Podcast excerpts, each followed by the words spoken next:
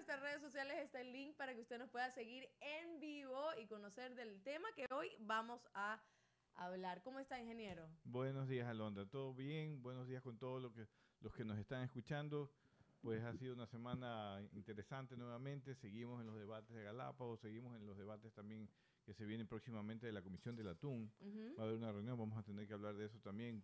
¿Qué importancia tienen las próximas reuniones sobre la Comisión Interamericana del Atún Tropical para la flota atunera del Ecuador? Así que hay mucho tema por allí. Creo que no se ve mucho en, en, los medios de comunicación por la agenda, ¿no? Que tienen los medios de comunicación, pero hay muchas conversaciones, debates, enfrentamientos. Sí, ahí el tema de la Reserva Marina de Galápagos hay reuniones que no son abiertas, pero son reuniones desde el punto de vista técnico, desde el punto de vista inclusive político también, para poder eh, dialogar. Bueno, nuestra posición en el, con, como sectores, dialogar, construir algo positivo, pero que sea en base a la ciencia, ¿no? Y allí es donde tenemos que nosotros encontrar un camino entre todos. Ojalá que así lo esté pensando algunas, uh, algunas de las partes que están sentadas allí. Ojalá, hoy es el programa número 14 y hoy creo, hoy creo que es ceviche, ¿no? Nos toca hoy. Hoy es ceviche, sí. Ya, perfecto. Ceviche hoy nos camarón. toca- Y dale con el ceviche de camarón, ¿no? Pero ¿Sabes que yo le voy a renunciar El por ingeniero esa González broma? le dijo que se, se inyecta dos eh, Ajá. antihistamínicos y ya. Que venga Bueno, el ingeniero González. ya lo con vamos a traer entonces al ingeniero nuevamente. Pero bueno, ya comenzamos Azul Sostenible. Recuerde que las encuestas están en Twitter también. Y esta vez sí tengo que decirle que todas estoy completamente segura. Le apuesto que las respondí muy bien. Bueno, ahora usted responde toditas. Yo no voy a Todas. responder. Todas las voy a responder, además las voy a explicar. Las vas a explicar a Por fondo. supuesto, Muy ya bien. verá. Está bien, vamos a ver. Ahora sí Avanzando. comenzamos con nuestro primer segmento, Noticias desde el Mar. Presentamos Noticias desde el mar. Noticia que ya veníamos esperando y conversando también en Sí. el programa. Los preparativos, por lo menos en el marco legal, para que la flota pesquera ecuatoriana esté habilitada para iniciar la pesca de calamares gigantes con el fin de vender ese producto a China, están en marcha y se proyecta la expedición de un acuerdo ministerial que autorice un cupo de pesca para esa especie, cuya publicación no pasaría de octubre próximo. Esto después de que el canciller Luis Gallego sugiriera a los sectores productivos esta alternativa. Mm, Esa es una pregunta que tengo yo. Muy bien, vamos a hablar más de esto, pero a, eh, a continuación eh, indica, yo he sugerido a los sectores productivos con los que me he reunido que nosotros lo pesquemos los- a los calamares gigantes y se los vendamos a ellos, sostuvo Gallegos en una entrevista. Y además aseguró que existe interés en la industria ecuatoriana y también mercado para explotar. Asimismo, Guillermo Morán, director de, eh, de o sea, ¿Quién, quién es ese? es, yo mismo, es mi- un hermano mío, es mi, es mi otra vida. Indica que este acuerdo ministerial permitirá regular y generar la posibilidad de que armadores puedan desarrollar la pesca de calamar en alta mar. Sin embargo, ¿qué tan factible es que la flota pesquera ecuatoriana se adapte a este nuevo arte de pesca y cuánta inversión sería necesaria para esto? Morán ve dos alternativas, aquí está el ingeniero, ve dos alternativas. Una es adaptar o modificar cierta parte de la flota que tenga capacidad ociosa que no se usa para el atún para hacer una pesquería polivalente o hacer barcos nuevos. Ambas generarían costos de inversión. Sí, ahí hay unas oportunidades. El marco legal yo creo que es eh, algo que se, ya entiendo se está trabajando, por eso nuestro invitado nos va a comentar un poco de ese tema también. Y claro, luego de esa parte, esa etapa vienen las inversiones, ¿no? Vamos a ver si, no solo por el atún, en la capacidad ociosa que hay en atún, puede haber en pelágicos pequeños, en otras peri- eh, pesquerías, donde puedes hacer el, el barco polivalente. En Perú, por ejemplo, se pesca con el mismo barco, una temporada dorado, o el perico que le dicen allá, y otra temporada pescan calamar. Lo mismo puede ocurrir acá si hay los incentivos para que la gente pueda adaptar los barcos a la pesquería en alta mar, ¿no? porque es una pesquería diferente eh, en la costa que cuando te vas a, a- a la alta mar. ¿no? Pero se puede hacer, los chinos vienen del otro lado, Claro. así que ¿por qué no los ecuatorianos? Así es. En los puertos pesqueros, la emisión del decreto ejecutivo que libera la importación de combustibles ha generado dudas. En el decreto emitido la semana pasada se incorporaron productos que usa el sector artesanal e industrial. Y aunque el gobierno ha indicado que no habría variaciones al que tiene el sector pesquero y acuícola, la inquietud persiste en pescadores que temen que esa liberación de la importación termine afectando los costos de los combustibles que usan para sus faenas diarias. Asimismo, José Conforme, dirigente de la Asociación Pesquera Artesanal 20 de septiembre de Manabí, indicó que hay pescadores que tienen motores de dos tiempos que requieren gasolina artesanal y otros de cuatro tiempos que utilizan la gasolina eco, la del, la del sector automotor. La primera tiene un subsidio. Para nosotros aún no queda claro cómo quedará el tema para el sector, indicó. Por otra parte, el viceministro de Pesca y Acuicultura, Andrés Arens, reiteró ayer que la banda de fluctuación sigue y no hay variación para los sectores acuícola y pesquero. El presidente de la Cámara de Pesquería indicó que el gobierno debe canalizar acciones que permitan precautelar desequilibrios en las estructuras de costos en sectores que dan divisas para mantener la dolarización. Sí, es un tema clave. El combustible representa 40 o 50% del costo de la salida de pesca.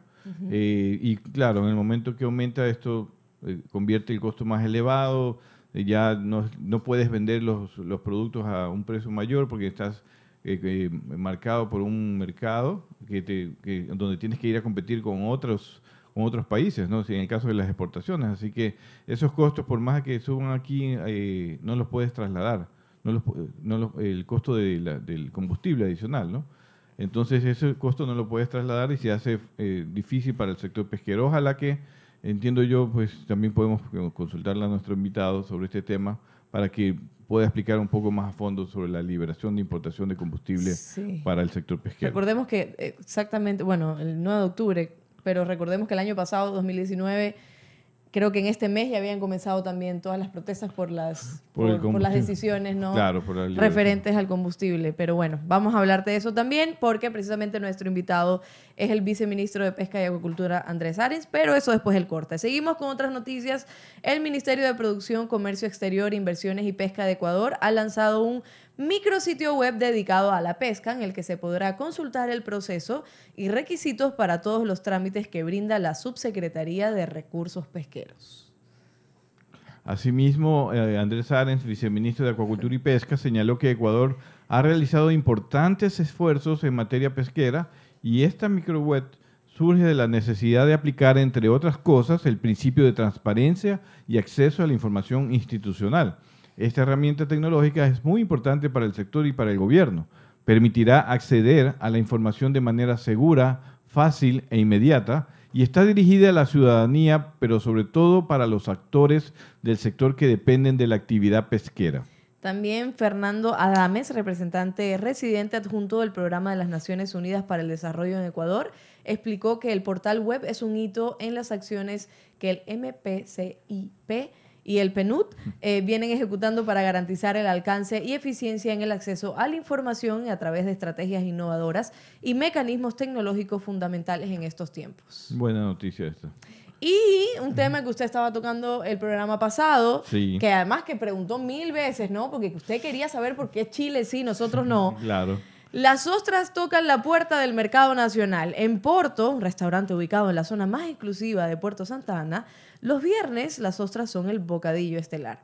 Desde las 15 horas, una treintena de personas esperan el inicio del Oyster Club, una novedad gastronómica antes solo encontrada en Europa, Estados Unidos y en los restaurantes más aristocráticos de Lima. Por otra parte, se cultivan a pocas horas del puerto principal, en siete comunas de Santa Elena, donde en 2016 la prefectura de la localidad se unió, se unió al Centro Nacional de Acuacultura e Investigaciones Marinas de la Escuela Superior Politécnica del Litoral y en una misión técnica de Taiwán para lanzar un proyecto piloto con ostras japonesas generadas en laboratorio y cultivadas en jaulas en el mar. Cerca de 300 comuneros participan en el programa que empezó con una producción de 50.000 unidades y que este año apunta a una meta de 200.000 ostras. La comercialización de los moluscos ha sido crucial para el crecimiento de la demanda. Nosotros nos lanzamos a la venta de las ostras en mayo del año pasado porque vimos una buena oportunidad y desde entonces no hemos parado. Empezamos vendiendo 200 ostras al mes y actualmente los pedidos bordean los 5000.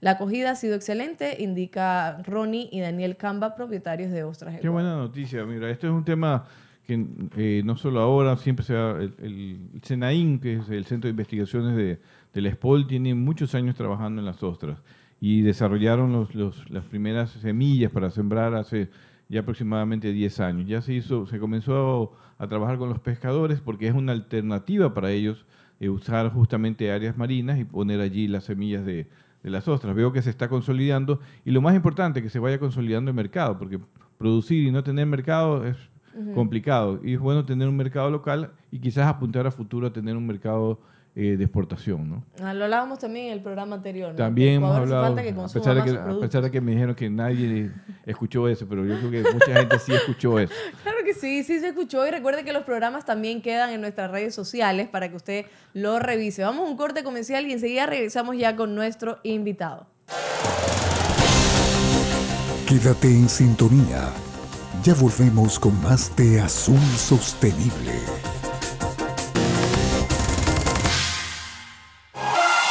En Teleradio, inicio del espacio publicitario y promocional.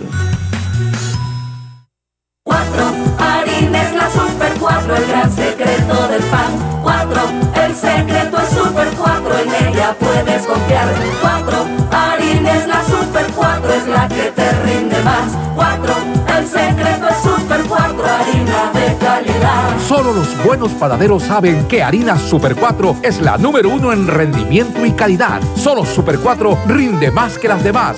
¿Cuál es el secreto del mejor pan? El secreto es Super 4. Para ventas y distribución, llamar al 099-9486-977. Esto aún no termina. Por eso siempre uso mascarilla en mi negocio. Hago que todos la usen y que respeten el distanciamiento. No te confíes. El estado de excepción terminó, pero la pandemia sigue. Manos, mascarilla, distanciamiento y preocuparse de que todos cumplan las medidas de seguridad. Alcaldía de Guayaquil. Fin del espacio publicitario y promocional. Seguimos con Azul Sostenible. Con Azul Sostenible, ya Isaac también nos mantiene en vivo y Diego está en los controles que anda divertidísimo hoy, Diego. Pero bueno, ¿será que lo llevamos a comer ceviche? No, esta vez no. ya es que a veces alcanza porque come de a tres. pues. Perfecto.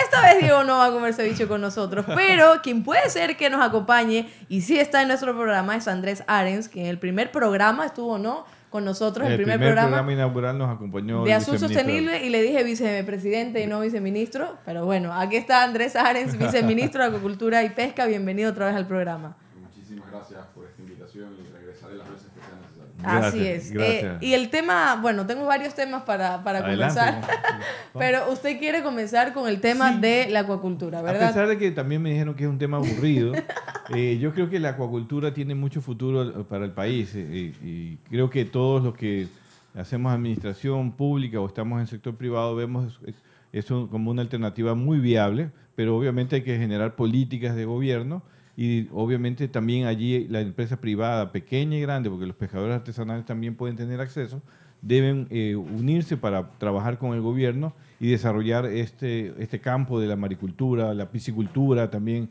en las zonas rurales. Hay mucho por hacer en, nuestro país, hay condiciones ideales y bueno, de eso la idea es conversar con, con nuestro viceministro de Acuacultura y Pesca. Ahora que hay una nueva ley de, acuacultura y pesca, en ese marco legal, ¿cómo se contempló justamente la acuacultura en, en general? ¿no? Yo sé que somos camaroneros, pero también qué otras áreas eh, eh, la ley hay que tomarla en cuenta para poder aprovecharla, en este caso de los sectores que pueden aprovechar este, este nuevo marco legal. Sí, eh, gracias Guillermo. Bueno, la, la acuacultura, pues contrario a lo que muchos dicen, es un tema interesantísimo y yo creo que hacia donde más crecimiento hay eh, pues, en el país.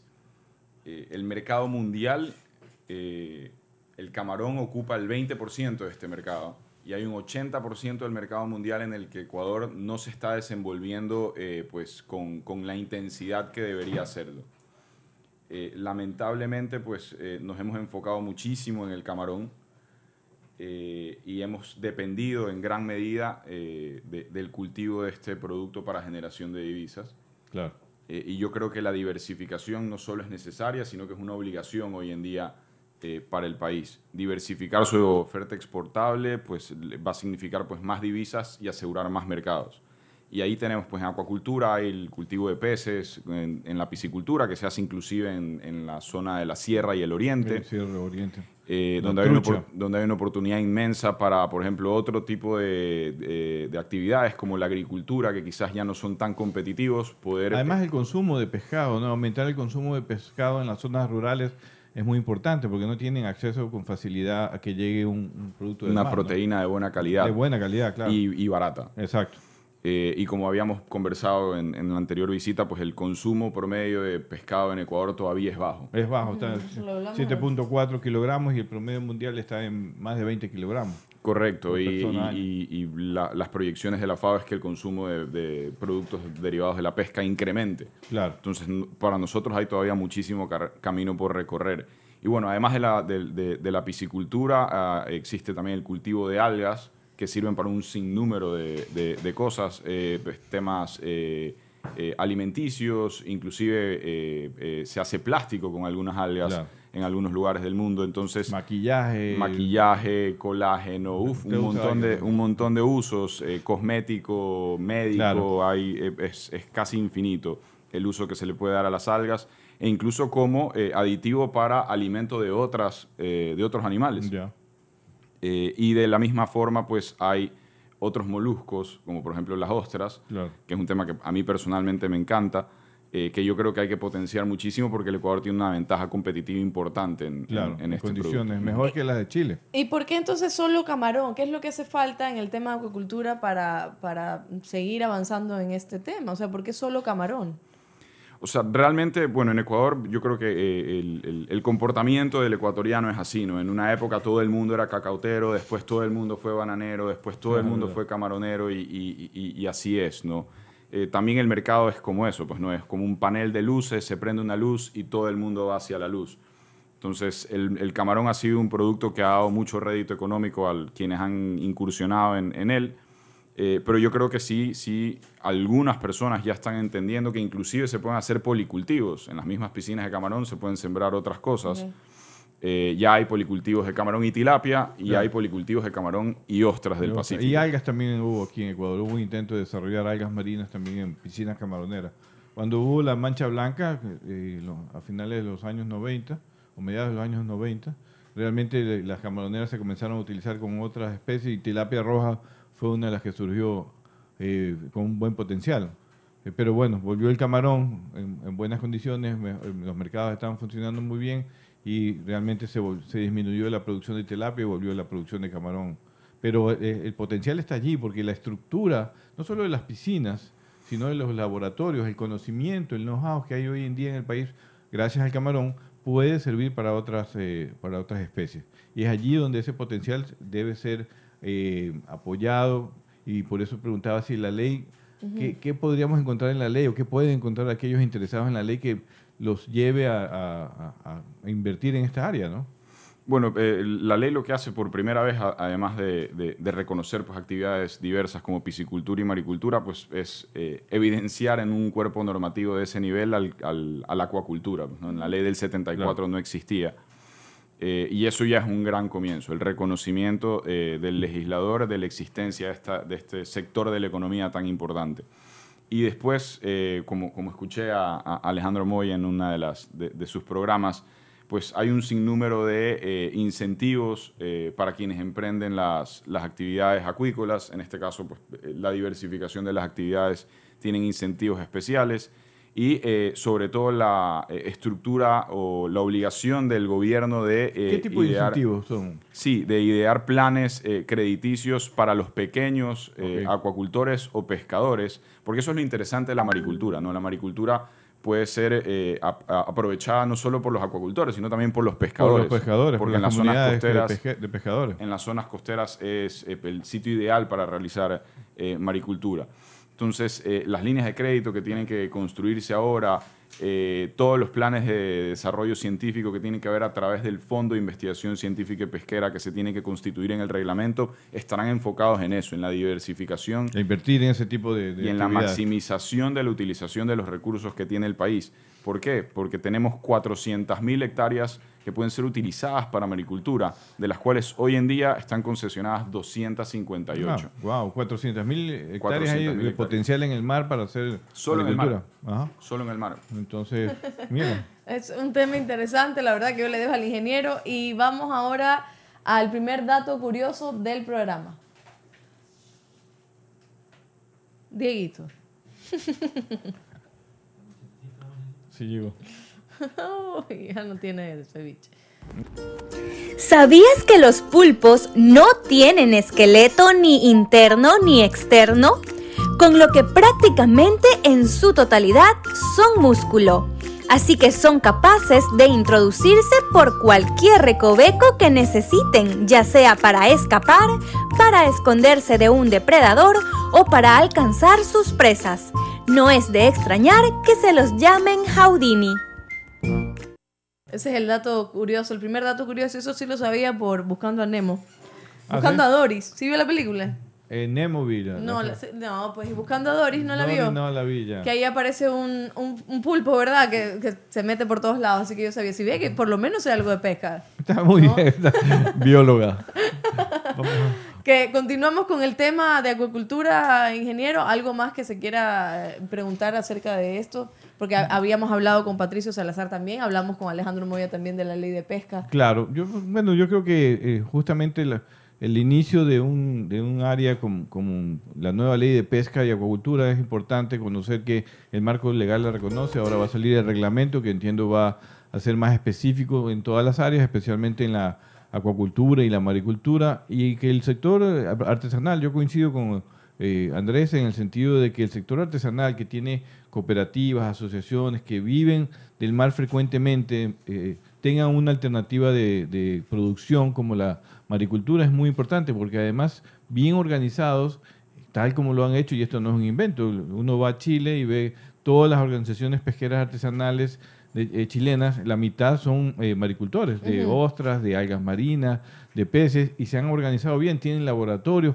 propios los pescadores artesanales y nosotros tenemos esa infraestructura aquí en el Ecuador que se puede, inclusive creo que el, el tema del laboratorio está subutilizado. Entonces, la pregunta sería si hay suficientes incentivos por parte de- del gobierno, de los ministerios, para que esto realmente pueda crecer en el país. Sí, yo creo que ahí es eh, clave el tema de las líneas y el acceso al crédito. El crédito, claro. Eso, eso va a ser muy importante, porque como, como lo decía Guillermo, pues eh, Ecuador ha desarrollado su, su propio... su- el, el factor diferenciador de del camarón ecuatoriano es eh, su genética. Claro. Entonces ha habido un desarrollo importante en Ahí. genética eh, en el Ecuador y tenemos el know-how para hacerlo en otras especies. Alimento balanceado, tenemos eh, las eh, marcas más importantes del mundo, están aquí en Ecuador por el camarón, pero también estoy seguro que van a querer diversificar el alimento balanceado para otras especies y eso va a generar más inversión, más fuentes de trabajo. Así que el Ecuador y los gobiernos actuales y futuros tienen que seguir apostando y empujando este carro de la maricultura. Nosotros estamos retrasados, en mi opinión, respecto a Chile. Perú, Chile tiene eh, maricultura por lo menos 40 años ya trabajando. No es fácil, no es la noche a la mañana. Chile no tenía ni salmón hace 50 años y trajeron el salmón de Noruega, ya lo hablamos esto la vez pasada. Eh, y, y desa- han desarrollado una de las industrias más importantes de salmón, eh, eh, está en Chile hoy en día. Ya hace Sí. 50 años no existía el salmón. no- De hecho, el salmón no es del Pacífico Sur, es No. del Atlántico Norte. Sí, y hay un, un dato curioso en- en- en- para compararnos con otros países. Francia es el mayor productor de ostras del mundo. Ya. Eh, en la región Chile es el más importante. Claro. En Francia eh, toma entre 18 y 24 meses desde que se siembra la ostra hasta que está en tamaño comercial, que es entre 7 y 9 centímetros. En Chile, que es el mayor competidor de la región, en ostras, se demora entre 12 y 18 meses.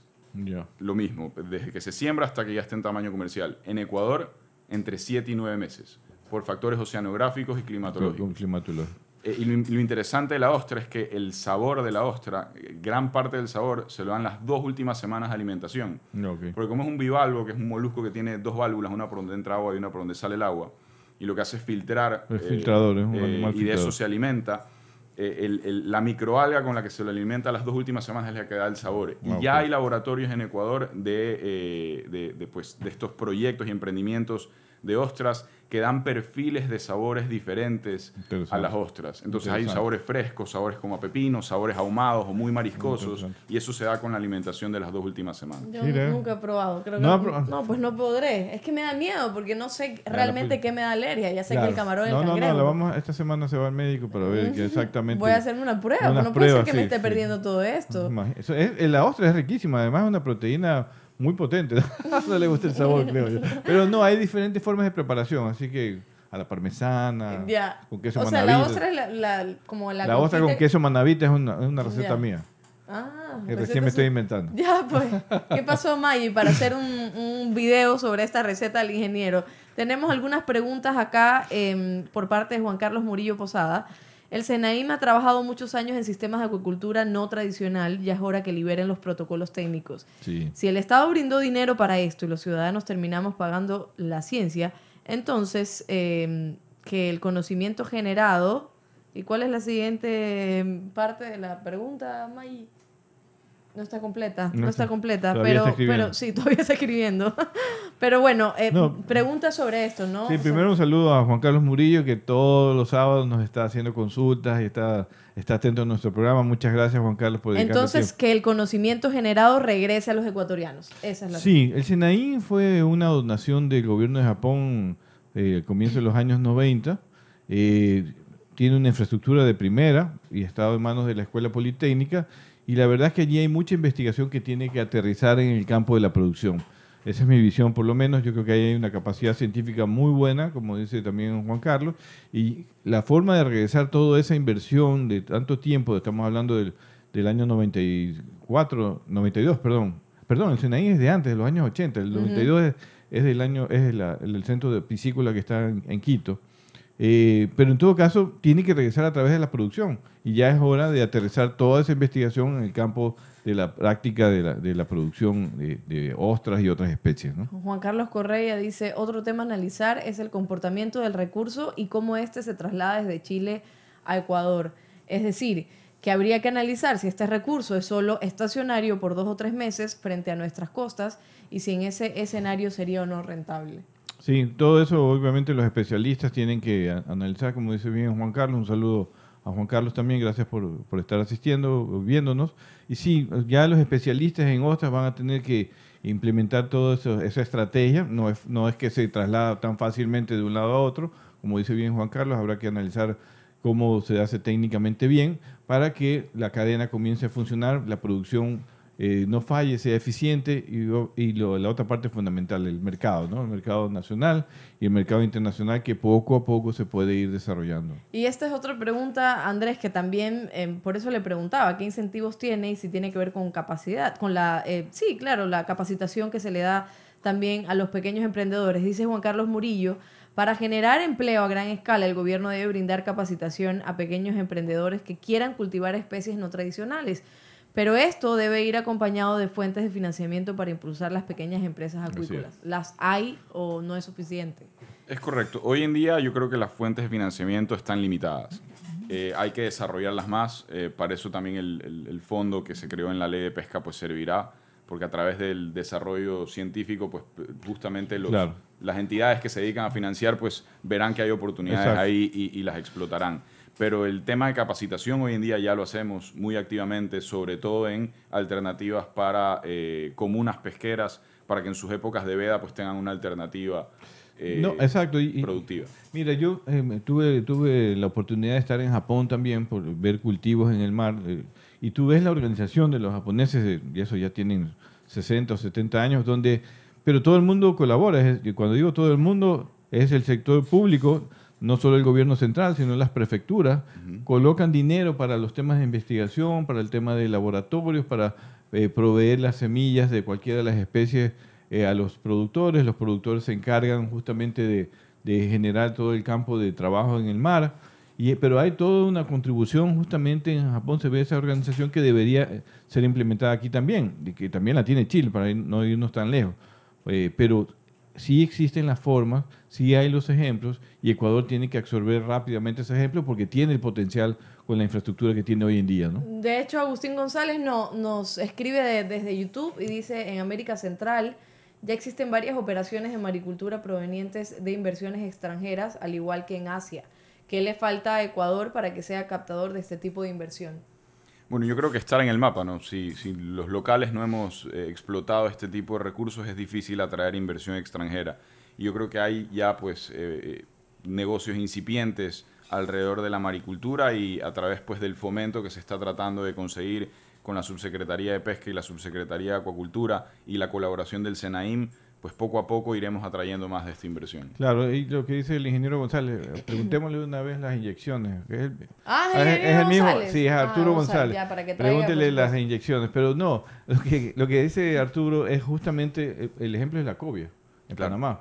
La, eh, la cobia en Panamá se desarrolló con inversión extranjera, con apoyos de, de- de compradores de pescado en Estados Unidos a través de una fundación que ayuda a la producción a reducir costos, pero que ha generado ya una cadena virtuosa. Yo creo que esa, esa cadena eh, tiene unos 10 años instalada y ha resultado bastante eficiente. Así es, eh, Juan Carlos Correa, sí, yo sé que te referías al calamar y pota, pero yo no quiero hablar de eso ahora, sino después del corte, Ah, porque también tengo algunas preguntas. Entonces ya terminamos el tema de acuicultura, vamos a un corte comercial y enseguida regresamos para seguir conversando con el viceministro de Acuacultura y Pesca, Andrés Aren, sobre este tema de eh, calamar. Así que ya volvemos.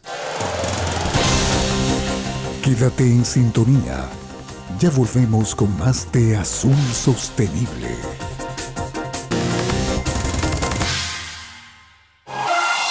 En Teleradio, inicio del espacio publicitario y promocional.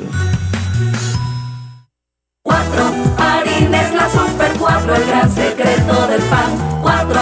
El secreto es Super 4, en ella puedes confiar. 4. Harines la Super 4, es la que te rinde más. 4. El secreto Solo los buenos panaderos saben que Harina Super 4 es la número uno en rendimiento y calidad. Solo Super 4 rinde más que las demás. ¿Cuál es el secreto del mejor pan? El secreto es Super 4. Para ventas y distribución, llamar al 099-9486-977. Esto aún no termina. Por eso siempre uso mascarilla en mi negocio. Hago que todos la usen y que respeten el distanciamiento. No te confíes. El estado de excepción terminó, pero la pandemia sigue. Manos, mascarilla, distanciamiento y preocuparse de que todos cumplan las medidas de seguridad. Alcaldía de Guayaquil. Fin del espacio publicitario y promocional. Seguimos con Azul Sostenible.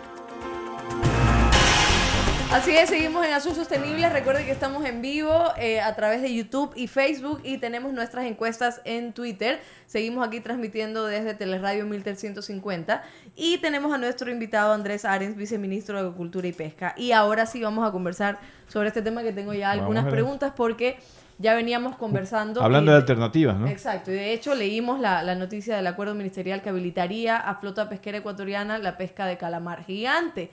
La primera pregunta es, porque en esta nota sale de que fue una propuesta del canciller Luis Gallegos. Yo recién escucho al, canci- al canciller y llevamos 14 programas con diferentes invitados y todos dicen que ellos han propuesto el tema de, de la pesca de calamar. Disculpe la pregunta, pero esta propuesta de quién fue realmente. Y quiero saberlo porque creo que hay que identificar quiénes son las personas que están involucrados también en el proceso de avance de la pesca. ¿Fue el canciller o realmente todo el, el sector pesquero quien ya hace rato viene promoviendo este tema? digamos que la idea no tiene dueño, ¿no? Mm. O sea, es, es, es algo que se ha venido trabajando. En Ecuador ya existió una eh, flota que pescaba calamar, Calamar. de manera industrial y se ha venido pescando eh, por la flota artesanal, pues sin... Eventualmente. Sin, sin ningún, sin ningún problema. claro, cuando hay. Cuando entra Ujú. eh, lo más, eh, más cercano a la costa. Cuando hay. Entonces, eh, digamos que no es una idea que tiene un autor. De ahí han habido sectores o pesquerías distintas que buscando alternativas a la actividad que ellos realizan han propuesto que se estudie eh, la posibilidad. Eh, no es algo nuevo, quizás se ha hecho pues famoso el tema eh, por la Sí. presencia de la flota de pesca distante, pero realmente no, no, no, no, no es atribuible a nadie. Sí. Y creo que deberían invitarlo al, igual al canciller. Al, al No, al canciller lo podemos invitar, pero yo- ahí para, también para contarle un poco a Londra de que un- eh, ya el sector empresarial había invertido en, en barcos calamareros. Estuvo aquí el, el, el- el visionario Giansandro Perotti. Podríamos en algún momento volverlo a invitar para que nos hable su experiencia sobre la pesca de calamar y cómo ve él esta implementación de una política para incentivarlo. De hecho, él está impulsando y eh, ha, ha trabajado con las autoridades para, para que se cree el marco legal y cree las facilidades también para, para el calamar. El eh, y también hubieron empresas ecuatorianas en los años 80 que tuvieron sociedades con barcos japoneses, Ujú. con empresas japonesas, no chinas. Porque primer- los primeros que pescaron calamar gigante en alta mar fueron los japoneses, no los chinos. Entonces ya, hubo- ya hay algunas experiencias, pero no se ha consolidado esa idea y es parte de lo que se tiene que desarrollar, ¿no? Y Andrés, una, una pregunta un poco ingenua también, ¿no? Si se permite también la, eh, la pesca aquí en Ecuador de calamar, ¿qué sucede entonces con esta flota china? ¿Seguirá viniendo o ya dicen, no, ustedes ya no pueden venir? ¿Cómo? Dependerá mucho del aprovechamiento que se tenga del recurso. O sea, si la flota sale activamente a pescar el recurso y, y, pues lo aprovechamos nosotros y ya no hay recurso para que pesquen eh, las flotas de pesca distante, quizás ellos se verán desincentivados a acercarse a nuestras costas. Eh, bueno, no a nuestras costas, sino a, a nuestro, a nuestra zona económica exclusiva. Entonces, eh, para nosotros es inclusive una estrategia de, de- de geopolítica. Claro. El, el- el También. aperturar eh, esta, esta pesquería de manera formal, que como decíamos ya había existido, pero, pero quizás sí le hacía falta un acuerdo ministerial y un poco No, por darle- supuesto, darla más a conocer. supuesto, sí. Y, y hay un factor importante es que nuestro vecino, Perú, pesca, es un negocio de 800 Cuatro- millones de dólares al año. Claro, 400 mil toneladas al año pescan los- Eh, los- en sus aguas los peruanos, ¿no? Claro, en sus aguas. En sus aguas nada más. Entonces, estamos hablando de un negocio que, que- que está muy cerca de lo que representa el atún en el, en el, Claro. en el país. Entonces, son, Pero- son divisas muy interesantes. Precisamente esa era la otra pregunta, porque según la Cámara Nacional de Pesquería, se exporta al año 1.600 millones en diferentes productos pesqueros. Pero, eh, ¿algún estimado de, o sea, el beneficio que habría si al ingreso del país, si se permite también la flota pesquera ecuatoriana pescar calamar? O sea, co- como lo decíamos, pues en, en Perú es un negocio de 800 millones de dólares al año. En Ecuador, si llegáramos pues, a encontrar una alternativa para pesquerías que están quizás un poco sobrecargadas o pesquerías que tienen periodos de veda eh, largos y se puede Claro. llegar a una polivalencia, es decir, que tengan varios artes de pesca o distintos recursos objetivos en distintos momentos las embarcaciones, cualquier eh, pues, eh, ingreso incremental va a ser pues, más que bienvenido. Así sean 50, 100, 200 millones de dólares, eh, realmente, y como es un recurso pues, altamente migratorio, el calamar, es probable pues, que, el- que- que esta biodiversidad, la biomasa que pesca Perú, pues, en, en algún momento del, de- del año pues, esté cerca a nuestra, a nuestra zona. Claro, ahí hay- la estrategia de pesca va a depender de las condiciones oceanográficas, pero está comprobado, nosotros tenemos reuniones todos los años en la Comisión del Pacífico Sur, de hecho, estamos en las reuniones ahorita del Comité Científico, pero las hacen a las 2 de la mañana, porque las hacen en Nueva Zelanda y a las 2 de la mañana era la reunión hoy día y creo que el fin de semana vamos a seguir teniendo reuniones donde se estudia el calamar. Y allí tenemos, se ve las condiciones que sí existen para pescar el calamar en alta mar, eh, donde están pescando coreanos, chinos, taiwaneses, y Ecuador puede ir, ya lo ha hecho con el atún. Eh, eh, La flota ecuatoriana va hasta el Pacífico Central a pescar el atún, va al sur eh, eh, con licencias en aguas peruanas. Así que mm, yo no creo que sea tan difícil, pero obviamente hay un proceso de apoyo también crediticio para reconversión de embarcaciones, eh, el marco legal que ya se está, eh, se está desarrollando, pero el apoyo la a la inversión con créditos que sean factibles para desarrollar esa pesquería tiene que existir para darle el impulso y convertirse en una cadena virtuosa que podría en 10, 15 años, si se hace todo bien, estar generando 500, 600 qui- o quizás más eh, mi- millones de dólares al año, ¿no? Guillermo, usted también le preguntaba en este artículo eh, este tema, pero también le quiero preguntar al, al viceministro cómo se adaptaría Ecuador eh, a esta pesca y en cuánto tiempo, si ya tiene todas las posibilidades. Eh, bueno, el, el- el factor pues del natural, eh, oceanográfico y del recurso está. Eh, va a depender muchísimo de lo que se haga en los siguientes, en los siguientes años, Claro. en, como decía Guillermo, en, en temas eh, financieros y acceso a líneas de créditos para el sector pesquero. Y ahí yo sí creo que va a ser muy importante eh, lo, que, lo que tengamos nosotros como pues, interesados en el sector que proponerle o preguntarle a, a los candidatos. eh, que, que deseen entrar a la pesquería. Ujú. Claro. Eh, yo, yo generaba dos alternativas, decía en la noticia, justamente tenemos la posibilidad de reconversión de embarcaciones o hacer embarcaciones nuevas, porque también para ir al alta mar no es fácil.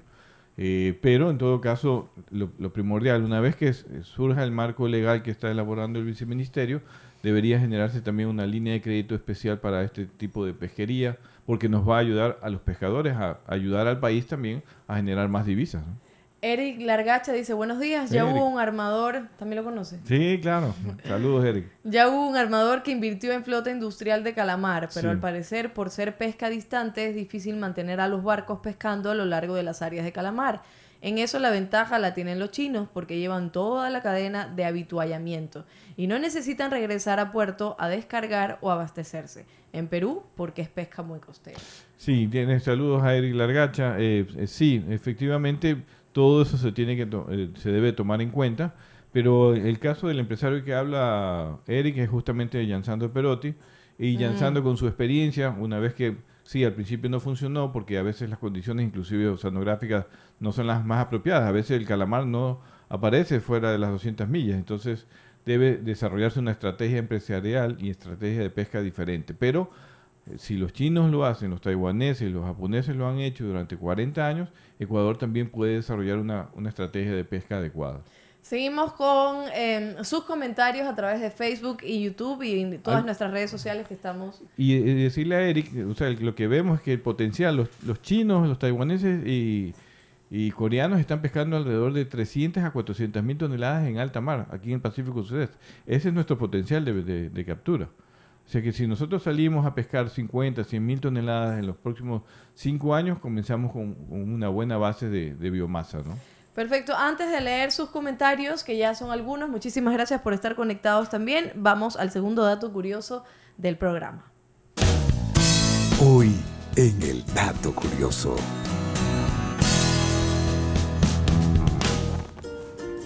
La importancia de las algas para el funcionamiento del planeta es enorme. Existe una gran diversidad de algas y estas están presentes en todos los ecosistemas de la biosfera. Son una parte vital de los recursos naturales para combatir el cambio climático, y es que los prados de algas marinas pueden absorber hasta el doble de carbono que los bosques templados y tropicales. Listo. Saludos y agradecimiento al viceministro de Guillermo, nos dice Carlos Mazal, y justo Ah, estábamos saludos. hablando de...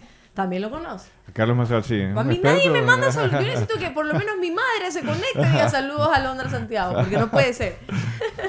Pero justo hablando de algas, dice, en el tema del alga del sargazo, Ah. ya no solo hay tecnologías para proteger las playas y el turismo, sino que se recicla en biogás, compost, suplemento alimentario para animales, ladrillos y 40 usos más. No entendí nada de lo que acabo, pero Son nada. valores agregados que pueden generar el alga. Carlos es un experto en, en pesca y acuacultura. Un Ya. saludo a la distancia.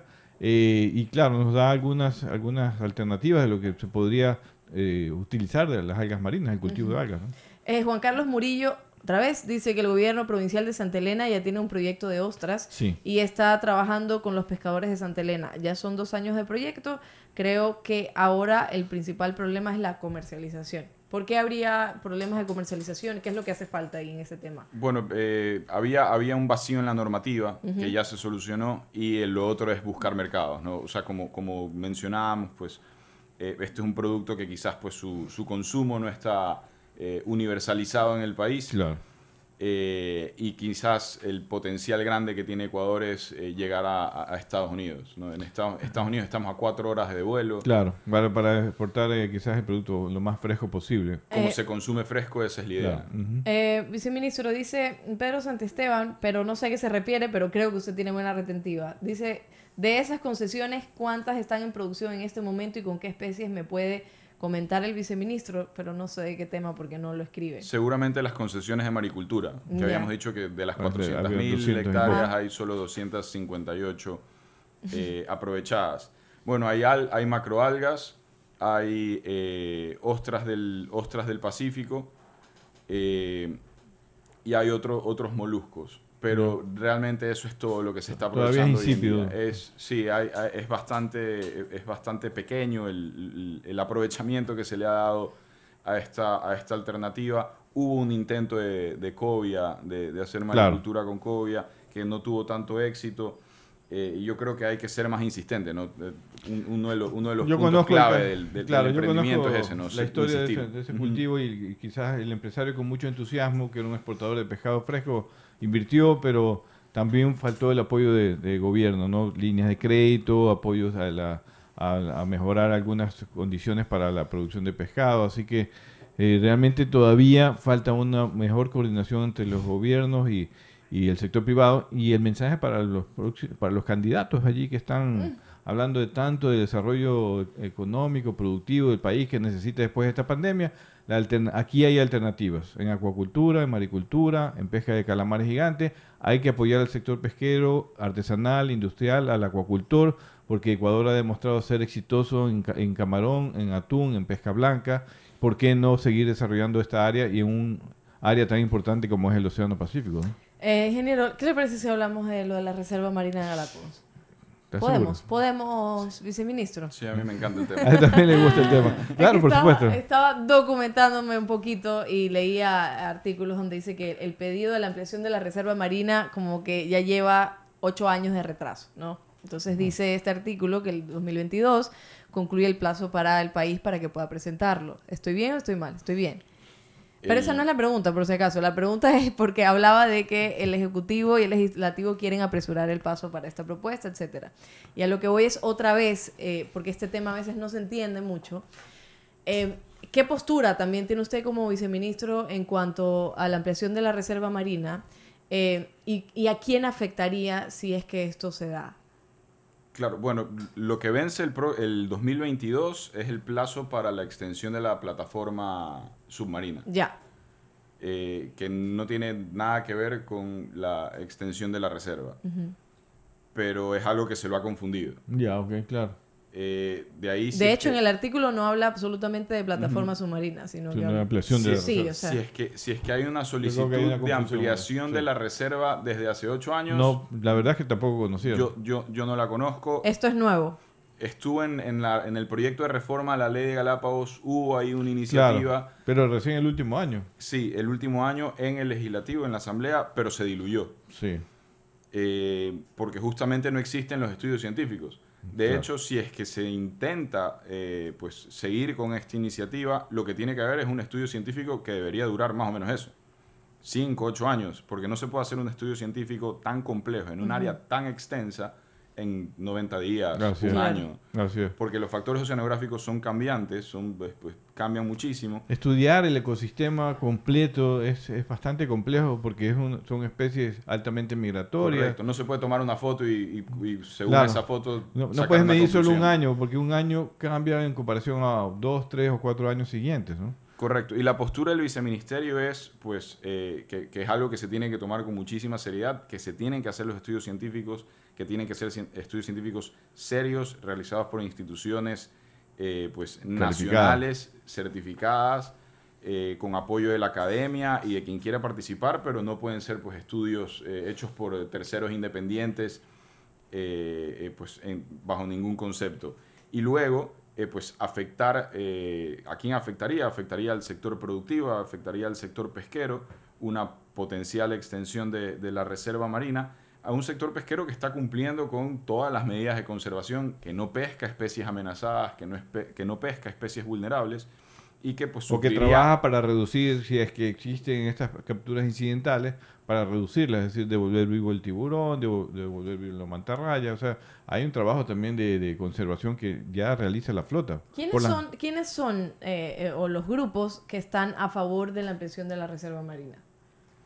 Bueno, hay, hay grupos pues eh, eh, con intereses eh, am- am- supuestamente ambientalistas, y digo supuestamente no por dudar de sus intereses, sino porque hay pues un, un sector gigante de turismo que vive de, de- de- de la reserva detrás de, la reserva marina detrás de, detrás de estos intereses.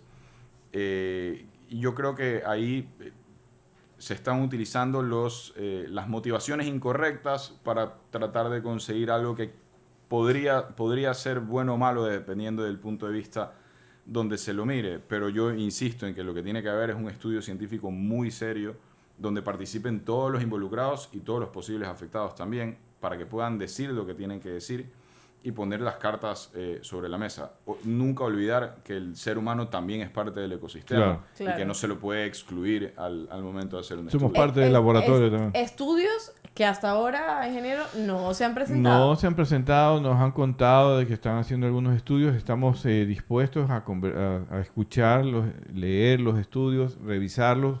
El, el sector pesquero se tiene un equipo científico también técnico eh, que puede ayudar, puede observar, puede mejorar. Nadie está opuesto a la conservación. Es más, el sector pesquero trabaja ya desde hace muchos años justamente en, por las regulaciones existentes a nivel internacional y a nivel nacional en reducir los impactos en el ecosistema marino. Los pescadores ayudan mucho en esto y realmente lo que queremos es conocer el- cuál es el plan maestro de los estudios que van a, eh, que van, que van a analizar el ecosistema de Galápagos, no solo las 40 millas, sino las 200 millas, hasta Cocos, como nos están diciendo que hay un corredor marino, para ver cómo ese estudio de- del ecosistema nos hace entender de que es posible o es necesario una ampliación de la reserva, un corredor marino o trabajar justamente en reducción de impactos de forma más pragmática.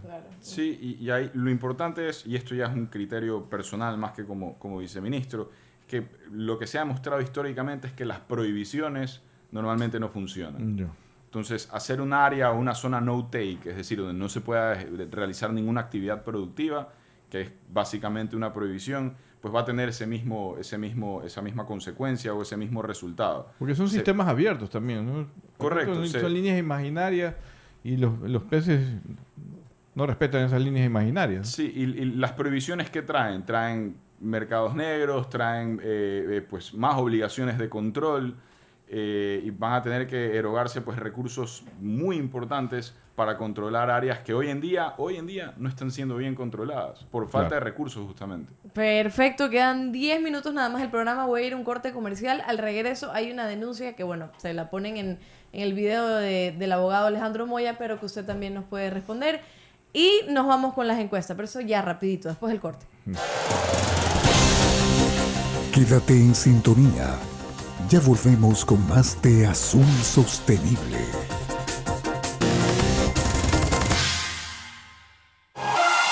En Teleradio, inicio del espacio publicitario y promocional.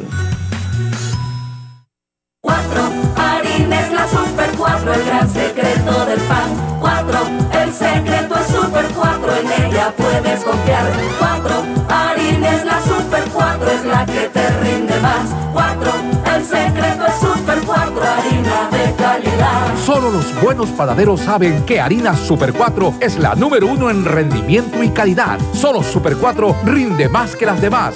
¿Cuál es el secreto del mejor pan? El secreto es Super 4. Para ventas y distribución, llamar al 099-9486-977. Esto aún no termina. Por eso siempre uso mascarilla en mi negocio. Hago que todos la usen y que respeten el distanciamiento. No te confíes. El estado de excepción terminó, pero la pandemia sigue. Manos, mascarilla, distanciamiento y preocuparse de que todos cumplan las medidas de seguridad. Alcaldía de Guayaquil. Fin del espacio publicitario y promocional. Seguimos con Azul Sostenible. La última pregunta, ingeniero, para, para el viceministro, por favor. La última pregunta. Ah, ya, Na- ok. Ya, ya. En la noche, los sí, bueno, es una denuncia. En la noche, esto es por parte de Cristóbal Reyes. En la noche, los barcos de arrastre y los barcos chinchorreros entran a pescar dentro de las ocho millas en la noche. Y se van llevando la pesca de los verdaderos pescadores artesanales que están o que mm, eh, están en la zona rural de San Lorenzo. Eso es Sí, una denuncia. eh, bueno, el- el- la pugna de, de- de las ocho millas es, es algo pues, que, que no, es, no ha sido ajeno a, a nuestra administración.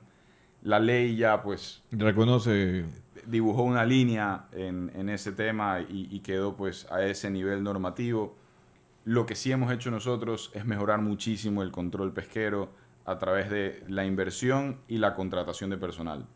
Desde febrero hasta la fecha se han contratado 300 nuevas personas dedicadas a, segu- a seguridad, control y vigilancia pesquera.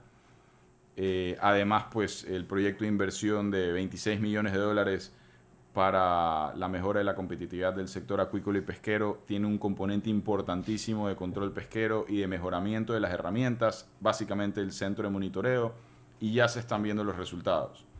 En abril, que fue cuando ya se pudo hacer pues, los las primeras inversiones en, en- de, de- de este proyecto para mejorar el control, teníamos 120, 130 informes de novedades de pesca dentro de las 8 millas. Hoy, en este mes, tenemos alrededor de 700 informes mensuales. Y esos informes son pues eh, el precursor de eh, los expedientes administrativos sancionatorios y pues después del debido proceso donde pueden presentar pruebas de descargo los, los armadores, ya hay algunas embarcaciones que han sido sancionadas con multas muy importantes y con suspensiones de la actividad de hasta 180 días. Entonces Ahí lo- eso, ahí eso lo- va a ir marcando la línea y va a desincentivar pues justamente la incursión dentro de- Claro, de, tienen las que pensar bien los armadores eh, que puedan pensar en que la- las infracciones siguen igual, las infracciones tienen un costo mucho más elevado. Creo que Ingeniero. mínimo, mínimo. Ingeniero.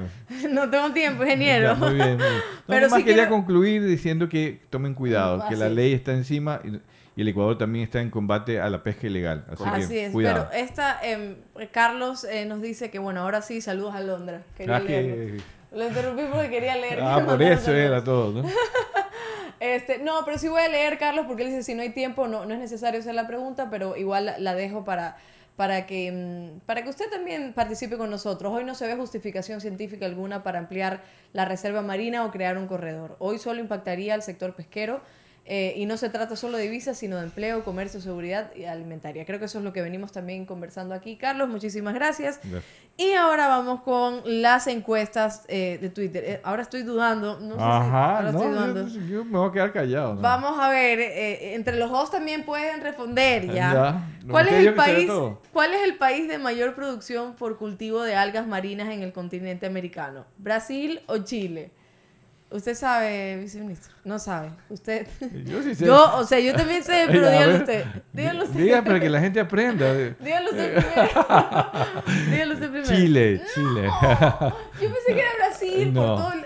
Claro, porque es más grandote, ¿no? No, Sí. nada que ver. Ah. Eh, Chile ha desarrollado, creo que Chile está en el puesto 15 a nivel mundial, pero a nivel de América es el primer productor de algas marinas, es una cadena muy exitosa también. Bueno, ya. Tenemos mucho que aprender allí. 39 votos, el 44% dijo Brasil y el 56% Miren, el Chile. cinco- no le hizo caso el 56%. ¿Cómo se lo llama el calamar gigante del Pacífico Sudeste en Chile? Eh, ¿Pota o jibia? No. Ya, pues, No, usted, no, ya no. usted ya dijo no que la 100%. primera. Dígame usted, dígame usted. Ah, bueno. Jibia. No puede ser, pues. Potas en Perú.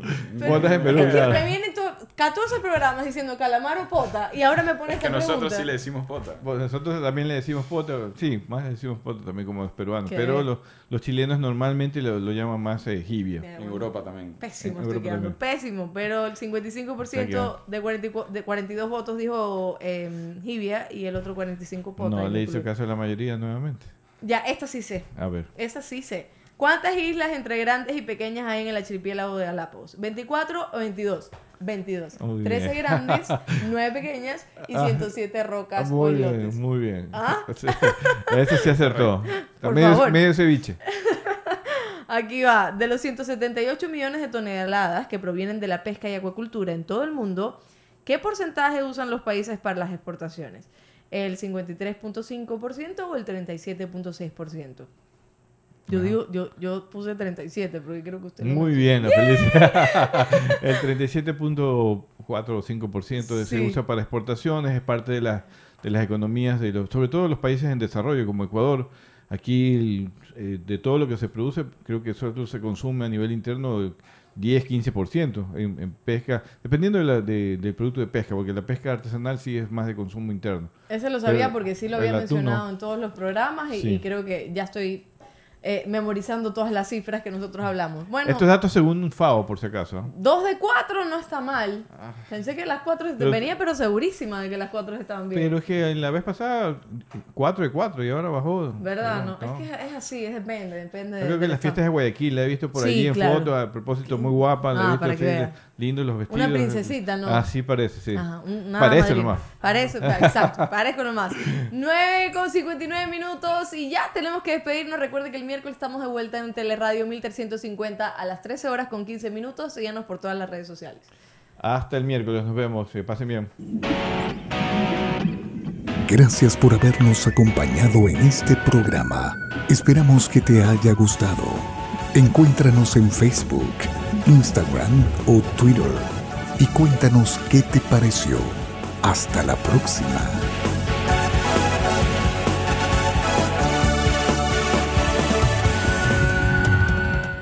En todo el mundo.